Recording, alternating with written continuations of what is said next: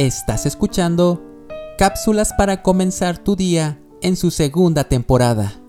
Si fui motivo de dolor, oh Cristo,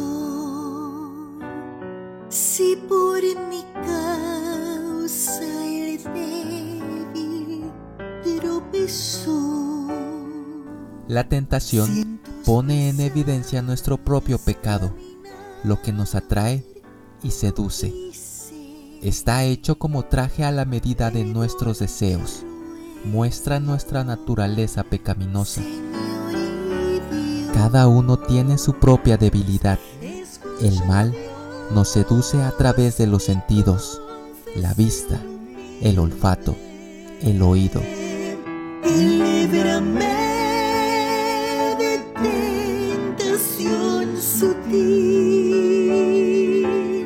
La tentación es el anzuelo del pecado y si mordemos este anzuelo, somos atrapados por el pecado.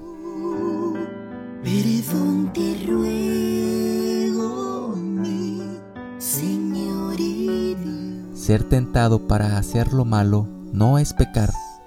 Ceder a la tentación, eso es pecar.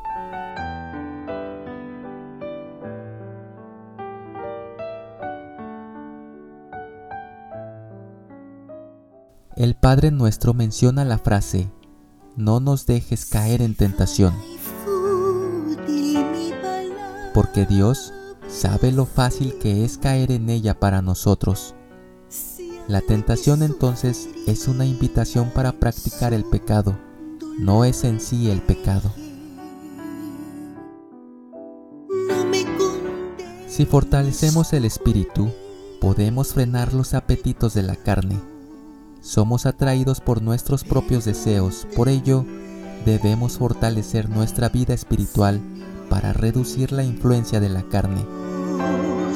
Escucha Dios mi confesión ¿Cómo fortalecernos en el espíritu?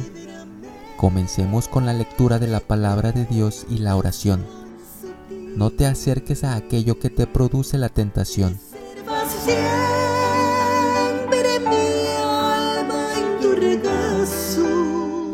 Pide a Dios la fortaleza para mantenerte en su camino, que Él produzca en nosotros el deseo de no pecar.